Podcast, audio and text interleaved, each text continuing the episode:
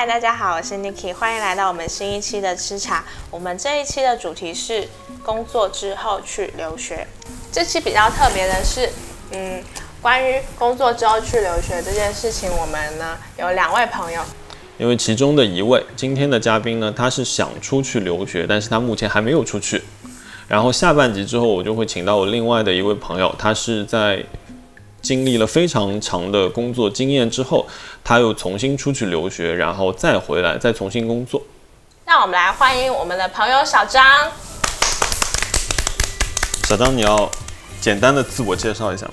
大家好，然后我是毕业，呃，刚刚两年，然后准备出去读书的，但是读什么呢也没想好，但就是想要出去，我不想工作。那你现在从事什么工作？呃，之前是在艺术行业做策划，然后运营，然后现在是在一家地产投资公司做品牌怎么会跳得那么厉害？所以你本科学的是什么？摄影。完全不一样的。哦，当时怎么会找这样的工作啊？地产，因为就是嗯，毕业之前就很想要做艺术嘛，然后如愿以偿的进了一家做艺术的公司，然后也了解了一些，然后发现可能跟自己想象中不太一样，嗯又有一种那种达到目标之后觉得好像也不过如此 的感觉，然后。然后重点是钱又少，然后又累，嗯这些其实都不是重点，重点是有一些很好的同事，大概五六个全部都离职了，为什么呢？他们有的去，有的也是可能干久了觉得没意思，然后有的人去读研了，然后有的人回老家了，嗯各种各样的原因吧。嗯但这个我觉得蛮妙的，就是之前我们那些同事做艺术行业，很多人都会在工作之后去留学，不知道是不是行业的原因。可能觉得自己没文化吧，我就觉得自己现在挺没文化的。其实我觉得比较奇妙的是，你本来是学摄影，你第一份工作你就没有找摄影相关的。哦，对，这个可能要说起来就更扯得比较远，就是我会觉得我很喜欢摄影，我很喜欢拍照，我也很喜欢这个媒介去表达我的一些想法。嗯，但是我觉得如果它作为我的工作或者谋生赚钱的手段，那肯定会让我不太喜欢这个东西。会吗？我们之前请的另一位小张，他最近就很开心啊。然后你在说哪一位小张吧？呃，Leslie 啊，嗯，对的哦，我们这一位小张他拍照是有点像 off gun 的那一种，所以、哦真的对，所以我刚开始听他讲说他没有选摄影这个行业的话，我也觉得还是蛮有他自己的想法的。就很难吧？能出去会摄影行业饿死吧，对这么早想，这个真的是要靠机缘巧合，你才有机会被画廊签啊，干嘛那些是的。，而且就感觉，嗯，被画廊签呐、在这个体系里面其实也蛮辛苦的。对，而且现在因为谁都可以拿手机拍照，嗯，摄影的门槛好像越变越低。啊，现在艺术的门槛都很都没有门槛就没有门槛。槛现在这个边界已经越来越模糊了，对开一个 Instagram 就说人人都。想要分艺术的一杯羹。哎，可是你以前念书的时候不会觉得念书很苦吗？喜欢念书吗？喜欢哦，喜欢，真哦真的啊假因为？没有，因为我是大学喜欢的吗？大学大学之前都不喜欢。大学之前也蛮喜欢，大学之前是读附中嘛，嗯，可是你们是念真的书吗？就是因为没有在念真的书，所以很开心。他们应该跟我们比较接近了，就是不用好好念。所以你就是觉得工作之后会跟你想的很不一样，所以还是觉得念书比较好嘛？对啊，因为念书的时候你是不考虑任何后果，也不计较任何成本的，真的就是你想去拍什么就去拍什么，你想做什么就做什么。只要你这个这次的提案或者你的拍摄方案被通过了，你就可以开始去执行。你的所有动机，包括你拍的作品，都是你发自内心，是你想要表达的东西。但是工作就不一样了。然后我之前在大学的时候就有实习嘛，就是在安迪，会跟很多拍摄去拍那些呃艺术家或者是那些家居，然后那些设计师什么的。然后毕业之前一段时间也跟过一个摄影师，也是拍那些拍杂志或者拍。得怎么样？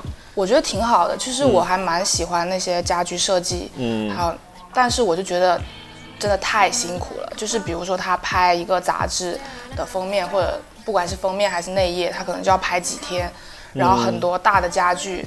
就是因为它很贵，所以他会包的很仔细的拿大卡车一个一个运过来，是然后工人就开始拆，然后开始挪，反正就是真的很累。嗯就是我当助理，我一天下来基本上人就快要昏过去了。然后那个摄影师要可能连着两三天或者几天这样子高强度爬高上低的去布光去拍，我觉得我不行，要激流勇退。跟你那个想象中落差很大。没有什么落差，就是真的我就是接触到了真实的情况。对，，我就想到我三十岁，我当时是二十三岁对吧？我觉得我不行，嗯，那后面肯定就更不行。我是体力上真的不行。所以念书比较轻松，是吗？节奏比较好控制吧。但是的是在如果要去国外念书的话，要自己生活也是蛮辛苦的。我觉得自己生活还好吧，听到你说的，其实你的一个落差是开始工作之后你意识到的，对吗？那你们念书的时候，老师不会跟你们说这些事情吗？就是不会带你去实际的操作啊什么做商业的工作吗？不会不会，我们我们们摄影的方向是什么啊？我们摄影的方向其实还蛮分裂的，有一方面就是偏传统的纪录片，嗯然后呃这种比较像电视台的那种风格，然后有、嗯有一部分呃就是偏当代艺术，因为我们很多老师是、呃这个体系里面出来，他们可能本身也是艺术家，嗯然后可能另外一个职业是老师这样子。我们在大学的时候学的课程基本上是偏，他不会教你技术，嗯但是他会给你看很多东西，然后给你介绍很多摄影师，就是、嗯然后让你去学习、练习、模仿，然后再自己做新的作品。然后专业的名字是什么？摄影啊，就是摄影，它没有分的更细致。是新媒体艺术学院的摄影系。哦，因为我之前有一次也是有机会跟我们自己美院的一个设计学院的老师聊过这件事情，就是我当时是跟他们说，呃，其实学生可能需要更多的实践的机会嘛，特别是像设计系这样的服务，服务其实是一个服务行业，对，你给他们灌输大量的呃怎么说艺术类的海报设计啊，或者说是艺术项目啊，或者那些剧院项目，嗯，其实对他们的将来是没有说的不好听叫没有太大的意义，嗯，所以我觉得让学生有更多的机会去接触实际的社会项目会变得很重要。但那个老师当时跟我讲了一句话，让我记忆非常深刻，他说他要保护他的学生远离商业。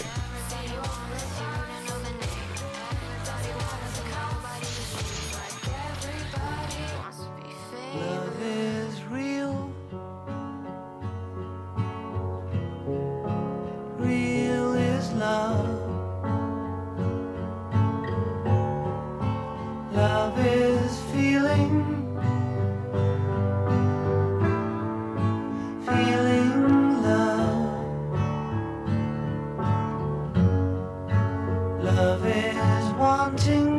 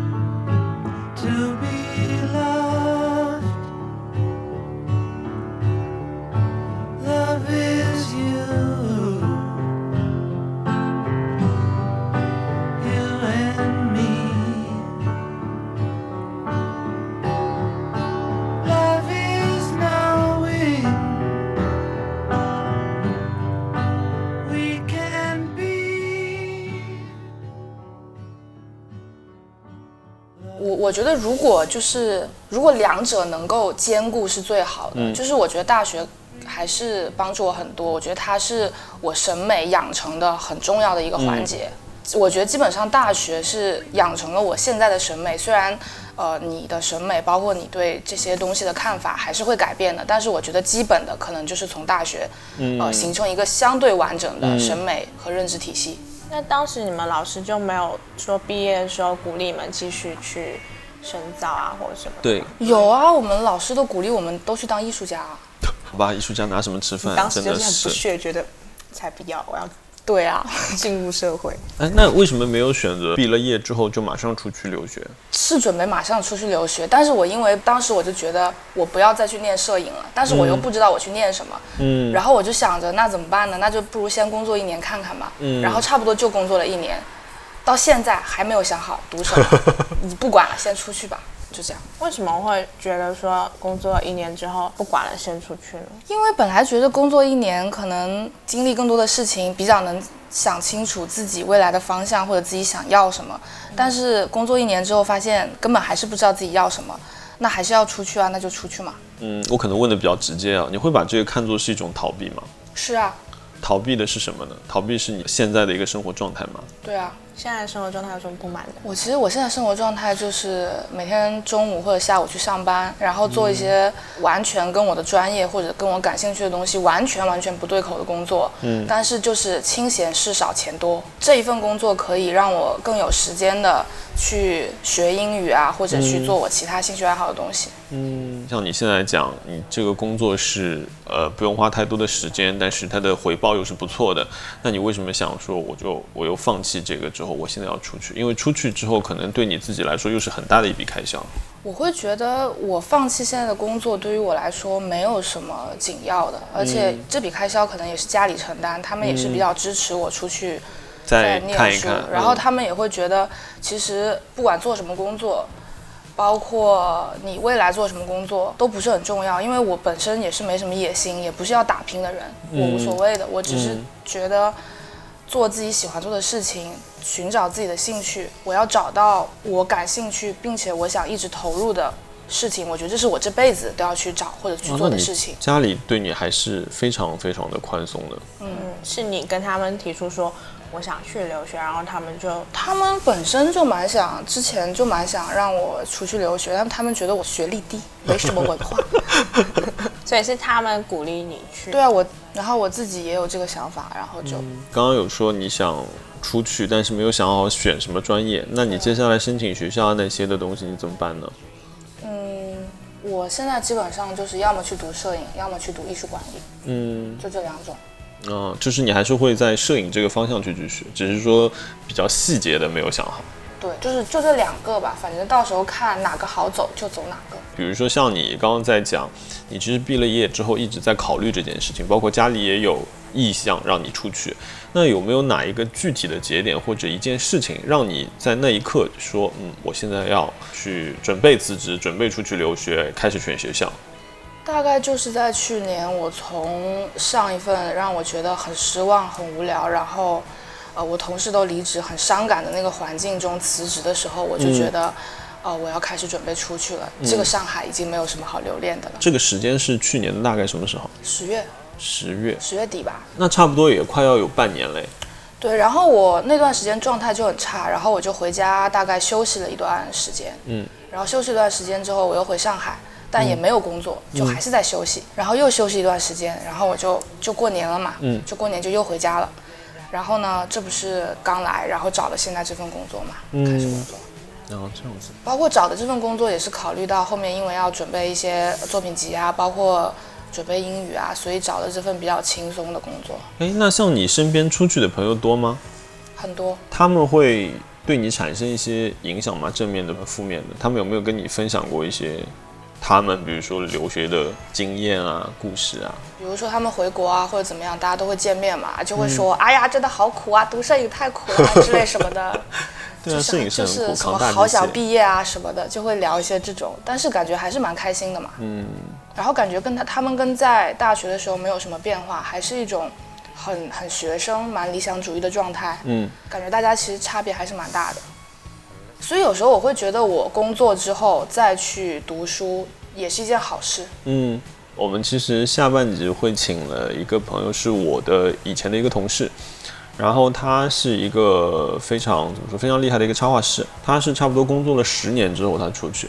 去伦敦再念了一个 MA，就是当时他去之前，我们就劝他说：“你何必要去呢？”我说：“你不如就去玩一年，你也不要念书了。”因为我说你可能就是比教你的那个老师画的好得多，但他当时的想法就是说，嗯，就去看看看看别人的插画工作室是怎么运作的，人家的整个行业是怎么运作的。因为他说他最终的目的是希望自己能做一个小的工作室，然后能养活自己，然后能好好的做自己，就其实跟你的想法有点接近，就是想做自己喜欢的事情，并且能够安排好那个节奏，以此为生。不不，我觉得我们还是很不一样的。是吗我觉得他是目的性很强的。嗯就是我其实一直很羡慕这种人，就是他们知道自己想要什么，他们可能对未来有一个相对明确的规划，但其实我是没有的。嗯，你刚刚有说，其实你还是非常喜欢摄影这件事情。嗯，那你以后会有想过以摄影为生吗？没想过，你想过你念完书以后回来要干嘛吗？没想过，就是你选专业也跟以后没有关系。没有关系，因为我自己本身大学学的跟我现在做的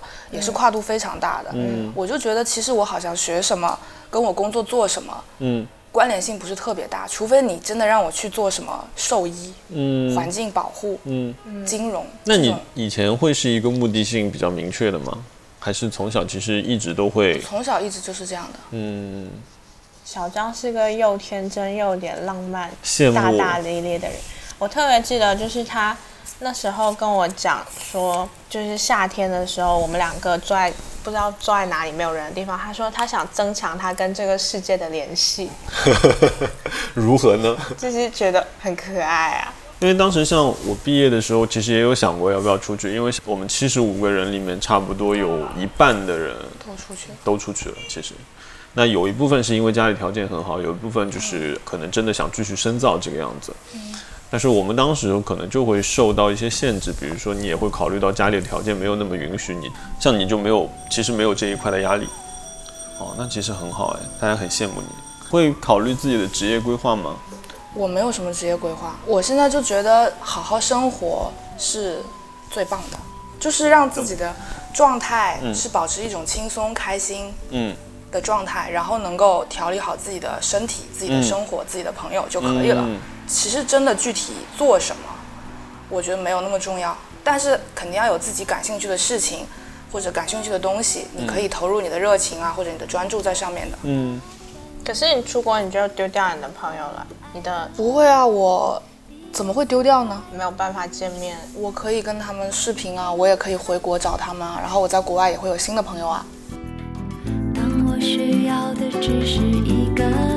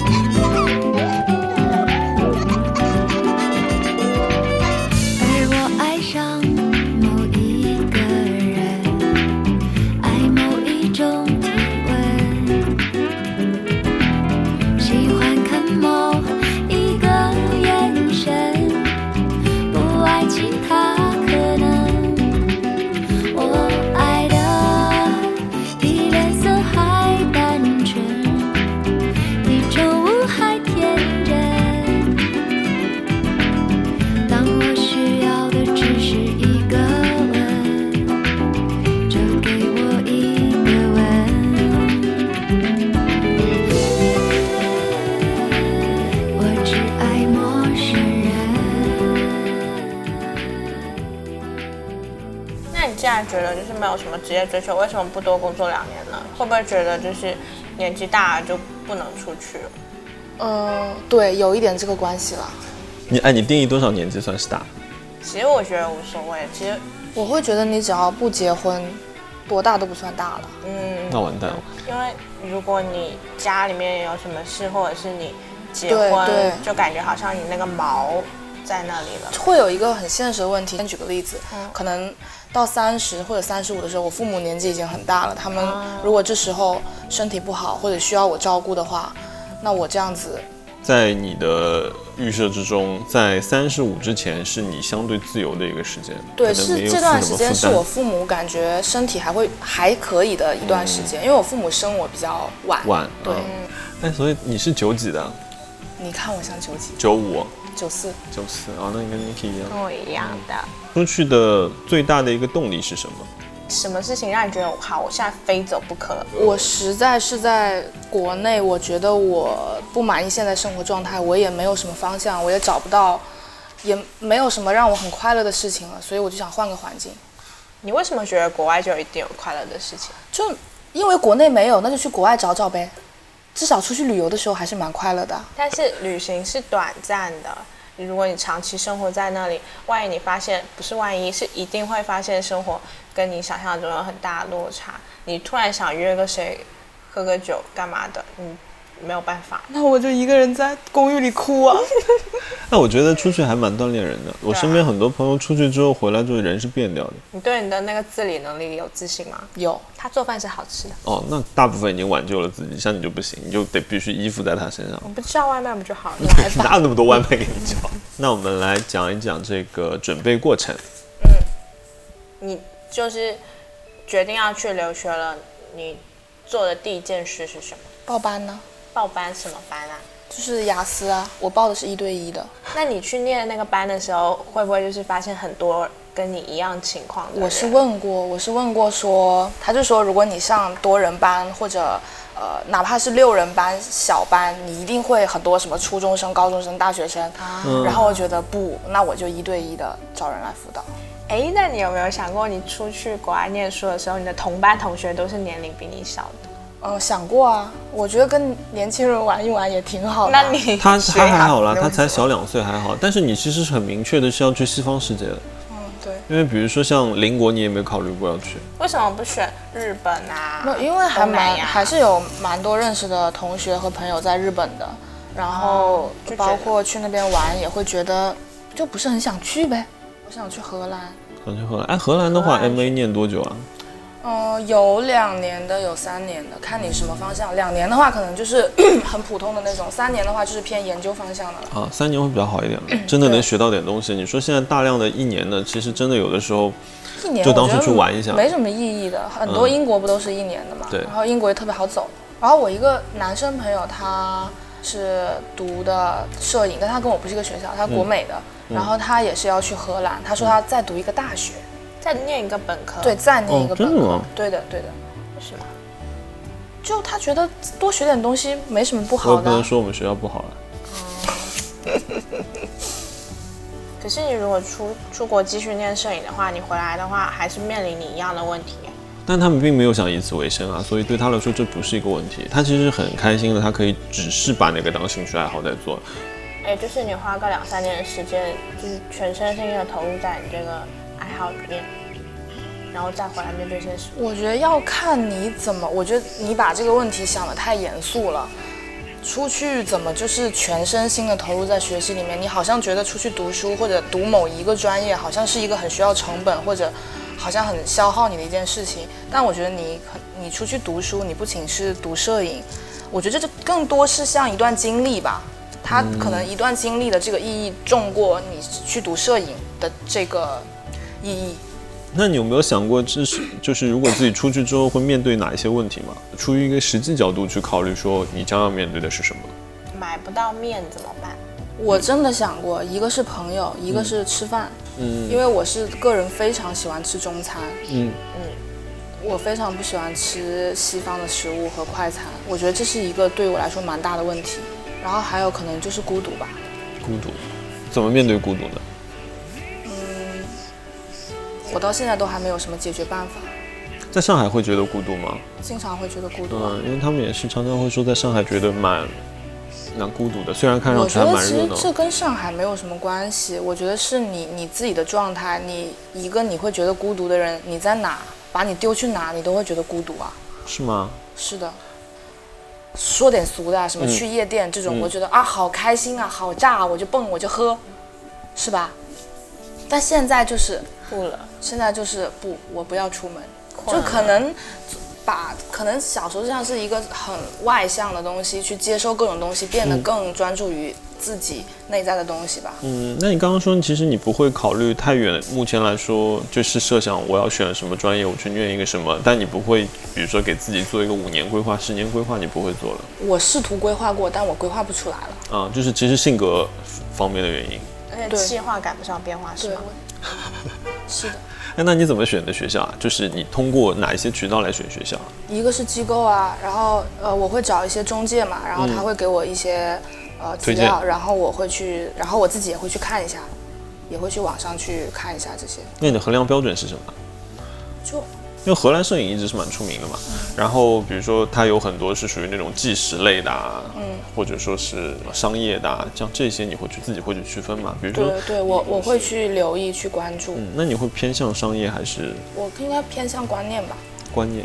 现在还很流行那个时装摄影，我其实对现在流行什么也不是很介意，因为我会觉得赶流行这件事情本身就是件挺没有意义的事情，你不如找一件你很感兴趣的事情一直去做。嗯所以你现在有什么心仪的学校了吗？暂时还没有。顺其自然。哎，你有给自己设定一个 deadline 吗？我在哪一个时间是我要出去的？明年九月一定要入学哦，那你给自己放了很宽的时间哎。啊！我现在才开始准备哎，你从去年十月我已经有打算了，就是去所以那年个时候是有了打算去年有了这个念头，嗯然后辞职之后我就因为精神状态不佳，调整就是嗯调整了很长一段时间。调整完了之后，等于说是这次过年回来，嗯，才开始的学习啊，然后选学校啊，等等等等这样。嗯，那我觉得放到明年九月这个时间，我是出得去的，是一个比较合理的时间。哎，Niki，你当时就没有想过要再出去念一个书吗？没有，我对西方世界不那么的向往。为什么啊？你知道他常常会爆出那种很好玩的选题，比 如说有一个人从地底下伸出来一只手在那边弹钢琴，就是他有报很多艺术项目，因为你大多数看的东西还是西方的东西啊，嗯，为什么就对西方世界不抱有兴趣呢？那我在网上看不就好了？就像我很喜欢某一个艺术家，那我又买不起，那我就看看，download 他的那个图片，收在我自己的那个收藏夹里面。我这是网相册网上冲浪十级学者，对的，网上冲浪冠军，冲浪冠军。那你觉得现在你目前面临的最大的阻碍是什么？有什么能够阻拦你出国吗？我的懒惰。你有按时去上你的雅思课吗？最近因为刚交了钱，还是有的。刚开始了多久？开始了呃一个星期，就跟就跟健身一样，一个星期几节，课啊？一个星期，因为我一对一的话就是呃周末是半天，然后、然后工作日会选一天，然后再辅导两个小时。啊，老师给你作业吗？有啊，目前还是按时完成的。是的，你觉得自己能坚持多久？我觉得我可以坚持到这个课程完完成吧，这课程有多久？两个多月吧。吧，那他两个月，比如说他给你的 promise 是你可以考过雅思到多少分吗？没有没有，这只是他没有，我没有报那种保分班，嗯，反正他就是给我推荐了一个一对一的，他就说就是好棒，好棒就，然后你就付钱了。对，那这样一个课程多少钱？一个小？时三百。那他答应你什么？就是念完这个之后，答应我就是说我的英语会有就就质的飞跃他可说了可多了，嗯就类似于提高啊、质的飞跃啊什么的这种，然后就类似于他这个他说你这个课程学完，你再搞个冲刺班，你就可以了，就没问题了。真的吗？弄完还要再报个冲刺班。其实冲刺班最重要。嗯，你会想过要逼自己吗？没有哎，其哦，其实这是我去年让我痛苦的很大一部分的来源，嗯，就是我好像觉得我人生从小到到大到现在都没有遇到过那种需要我逼自己的阶段。因为父母一直会给你一个足够的支持。对，然后包括我读书考学一直都很顺利，嗯，就是真的就是何止是顺利，就是很幸运。对，所以我就会觉得像你们，包括我很多朋友，他们就是目的性很强，感觉他们就是他们的人生就是一直在有一个目标，在追赶，在得到，他们不断得到就不断快乐，一直得到一直快乐。嗯然后包括我之前公司一个同事，她是一个女生，她超级明确，她是一个白羊座，她就是她在美国念的艺术史，嗯，对，然后她念完艺术史，她就说我要去读东亚宗教文化研究，哦，她就这么细的专业。对对，她很厉害。然后她就说，她就去考嘛，就考上。考上之后，她说她读完这个再要去读个博士，她将来就是要留在国外，嗯。去进研究所做那种嗯研究型的啊这种工作。嗯，我觉得天哪，怎么有人把自己后半辈子这辈子要什么都想清楚了呢？好厉害！就是我就很羡慕别人有一个什么目标去追赶，然后得到的那种，我很嗯羡慕，因为我没有，我好像没有什么目标。那你会设定短期目标吗？比如说长期目标你做不到，你会设定短期目标吗？有啊，我不是说我要出去吗？现在拿 offer 就是你的那个哎，但这个对我来说已经是一个超长期目标了，因为它已经是明年九月的事情了。很快哎，明很快年九月选学校要考雅思，对，那你有比如说，嗯，一步一步的，你会设再把这个 plan 做得更细吗？比如说我今年九月要达到什么，然后今年呃呃，今年九月，对，然后比如说今年的十二月份之前我要完成多少事情？对今年十一月或者十二月，我肯定要把雅思成绩考出来了，嗯。就是要至少要考到六点五分，嗯这样。哦，六点五分，我觉得你找个外资公司一下就过了，好的，接受你的建议。这个真的非常有用，我觉得这个比找一对一老师有效。好，这个会让你觉得有压力吗？也没有吗？什么压力？就是要过雅思，有点吧。六点五还好啦，现在年轻人哪个六点五过不去的？那你会觉得自己是心智成熟了去留学的吗？不是，就是因为不成熟才去留学。我怎么才算成熟？你们能跟我说一下吗？就是你觉得你已经准备好了，我觉得我好像就不，我就不是那种准备好的人。就是什么叫准备好了呢？但是好像你们这一代试错的成本相对我们来说已经开始变得更加的宽松了。如果你爸妈说学费要你自己承担，是不是就没有办法出国？那就不去了。所以你现在的工作啊，什么是够你自己日常生活的？呃，我的工作够的。但是现在的生活的状态是没有办法满足你的，至少在精神上面是没有办法满足你的。我觉得精神特别难满足吧。是，我觉得精神是你不不是你花钱或者你出去玩就可以满足的。嗯我觉得精神，我现在觉得就是你一定要找到一个能够把你填满的东西。嗯要像我有的时候，我常常会喜欢在地铁上面看别人，当然也不是偷窥别人手机在干嘛，我有时候看很多人会在那边刷抖音啊，那些什么社交媒体啊，就狂刷狂刷。现在好像看书的人特别少，你怎么看待这个事情？以你们的角度，以我，因为我是一个很喜欢看书的人，嗯。然后但我会觉得这就是一个趋势而已。我会觉得抖音很好，然后社社交媒体非常好，嗯。是或者不能说它好吧，嗯。就是我觉得它只是一个趋势而已，就是这个时代，我们现在这个文化，我们的国情产生了这个东西，嗯，它就是必然的，它没有好坏，你没有办法评价它好坏，嗯。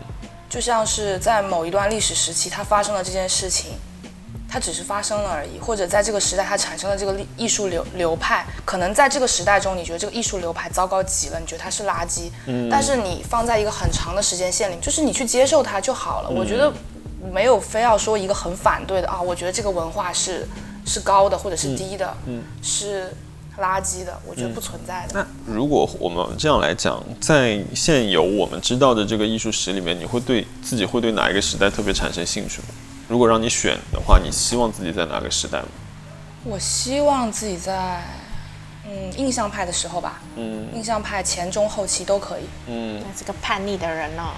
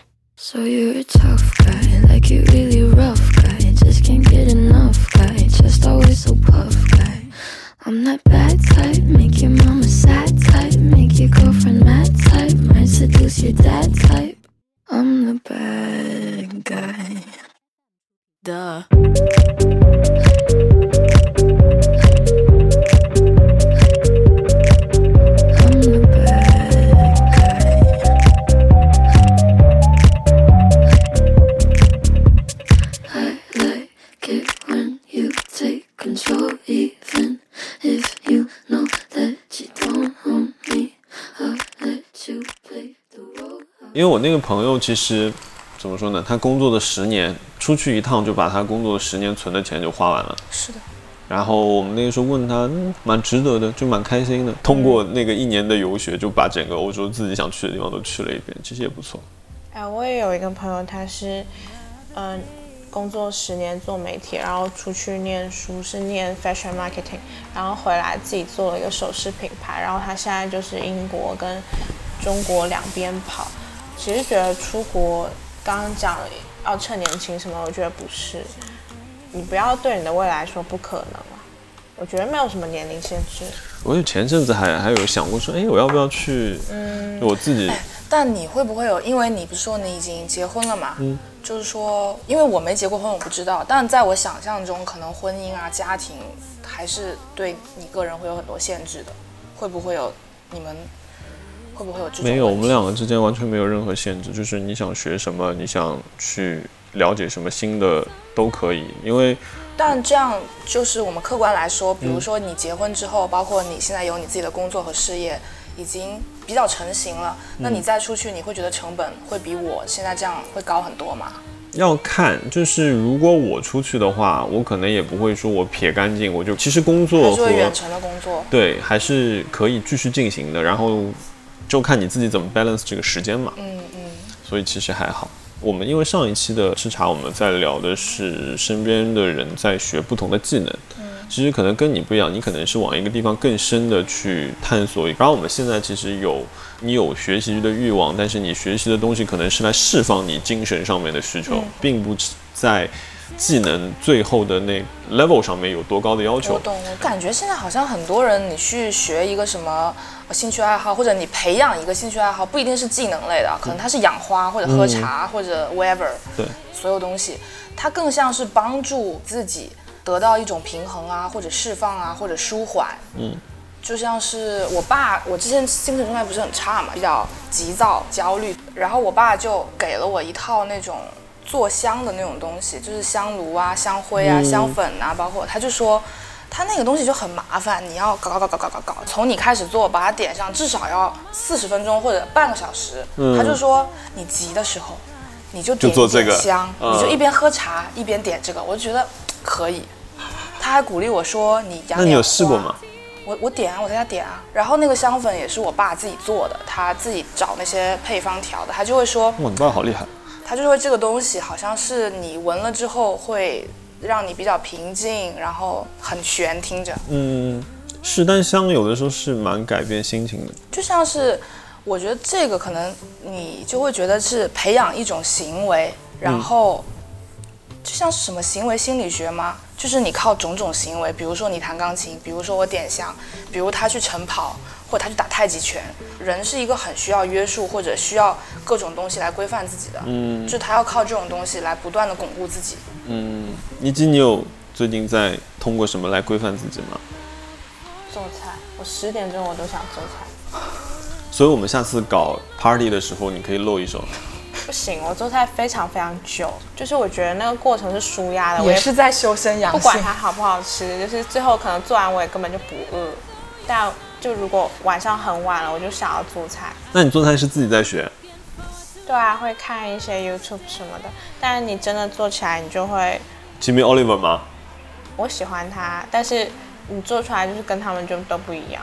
都没办法，食材不一样。你学摄影，你没有想过要去学哲学吗？既然你是想往那条路我会看很多哲学书啊，嗯，但我觉得你真的让我去那里苦读不行的。也不行，对他的那个念书是不念真的书，是什么意思？就是他他的上课的课程是较少的接触到真实的书籍。啊、你别这么说，我我经常看书的，真的。我知道，我知道，你就是跟他一起坐地铁，从他包里面随手一摸，就摸到一本就是名字都念不好的一本书。是都会看完吗？还是就是会看完。嗯。哎，我最近有一本书，我觉得蛮好看，《消失的美学嗯，》是一个做建筑的人讲的，很棒。这本书特别飞，真的，他完全建立了一个自己的世界观。还有一本叫《当现代艺术一百五十年》，没看完，这本还没看完。我最近发现一件很奇妙的事情，写牛顿传记那个人跟写那个理查德费曼传记的是同一个人。我觉得哇，好神奇哦！为什么？神奇的点在哪里？神奇的点不好意思，我没有看过。两个都是很厉害的科学家，牛顿大家都知道，理查德费曼他是呃物理学家，他是个很有意思的牛顿也是物理学理学家呀。啊，OK，然后就是就觉得哇，他一下子就是接触了两个人的大脑，觉得他很厉害。然后他就讲说，其实呃，人家想要知道为什么做科学家有什么共同点或者什么的，他说其实他们两个就是没有什么共同点，唯一的共同点就是他们在做自己的事情的时候都很孤独。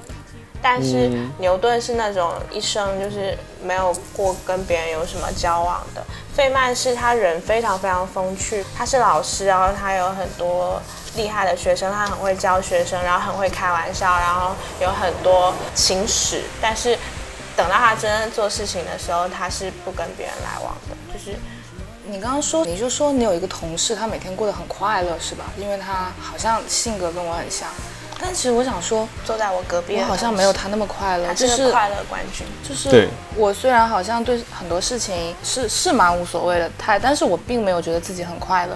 就那你苦恼的点是什么？我苦恼的点都是我自己跟自己过不去，或者跟这个世界过不去，就是我会苦恼一些很很无所谓的事情。我其实不明白，所以年轻人内心的苦闷到底是什么？你的作品的时候，你会想要表达的内容是什么？痛苦的事情，我会觉得，其实你刚刚说你们平台的内容方向或者整个传播的一个一个态度是正面的、积极的，然后又有、同时又有一些新奇内容的。但你真的快乐的话，你你会觉得你们传播的内容比抖音更快乐吗？还是比快手更快乐？还是比什么？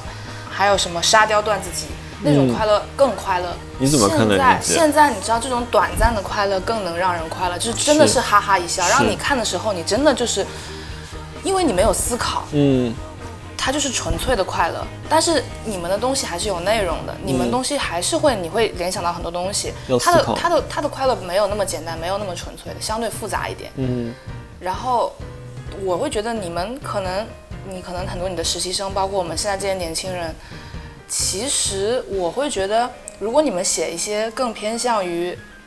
你可能你形容的是阴郁，或者就是说比较低迷，或者是一些没有那么正能量的东西，可能他更能看进去。就是既然你不能让他们百分百的快乐，那你就让他们百分百的忧郁啊。他刚刚讲那个抖音跟快手哦，我觉得每个人对快乐定义不一样，在我看来，那只是一个娱乐，短暂的哈哈哈就结束了。那个完了之后你是很空的。空的，对，我自己觉得快乐它是满的，我可能我什么都不干，我早上起来我听一首歌，哇，我那个心胀到这个程度，我就觉得很快乐，那种对我来说是真的快乐，我也不需要。呃，但是我觉得他是聪明的，他是迎合也好，或者是导向现在的人，因为他们又没时间，又想要得到这种很短暂的快乐，又免费的快乐，因为你知道，像是你说的那种精神的，或者能瞬间跟你契合到了一起，那那样的快乐太难达到，而且每个人都不一样，你太难猜了。但是抖音就是不管连你连我连他，至少你在第一天打开的时候，你都哈哈哈了，还像菜市是吧？场，你什么菜都买得到。是就这种你是可以做到的，但是像是那种是很难达到的。我总觉得，如果我们现在站在这里，然后突然把镜头拉远，拉到整个地球，拉到那个外太空，看我们现在的这个时间点，这是这个世界史上非常混乱的一个时间点。我总觉得，这种时候它就是在等待着什么爆发，或者是等待等待什么变革。你可能再过一百年后，就像我们之前倒回去看文艺复兴也好，倒回去看二十世纪也好，以后的人再看我们，也会觉得我们是就是他们历史书上面的，他们可以讨论我们的好跟坏是并行的。因为小时候总是觉得、啊，那个电视剧就一定哪个是啊，好人，非黑即白，对哪个？是坏人，但是其实长大发现，这就所以我就说你没有办法说他是好，他是坏。对对对，就是长大我其实我不在意这件事是好是坏，而且它一定有好，一定有坏。只有喜欢不喜欢，而且人是做不到客观的。对很难。你现在离你那个留学还有一年多，你有没有？而且你现在又有工作又稳定，又有有男朋友，你有没有一秒想要放弃过？哎，对你中间会不会突然就想说我我不去不？出去了，我现在也挺好的，你会给自己留这条后路吗？或者是雅思没过，或者是 offer 想要去的学校没拿到，那就算啦，我再等等看。因为比如说你还要经历的事情，就我们一件件来讲啊，嗯就是先是语言这一关，对吗？然后选学校、出国租房子啊、手续啊这些事情，就七七八八。比如说你这么多个流程里面有碰到不顺心的话，会给自己有一个放弃的理由吗？我觉得要看在哪一个环节，我就感觉自己不行了。可能如果已经到了租房子那个环节，我是不会放弃的。嗯，如果可能到呃前面雅思没过，那可能我就放弃了。雅思没过你就放弃了？没有，我就举个例子，我的意哎，思就是说，你可以给自己考几次？很多次啊，无所谓吧，我觉得。很多次。那考到哪一次你说嗯是？考到可能五六次还没考过，哦，天哪那也蛮多应该没太大次问题。那这次决心是蛮大的。那学校会对你有影响吗？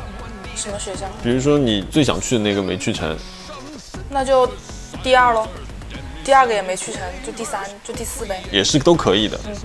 也无所谓哪个国家。嗯哦，国家还是有所谓的。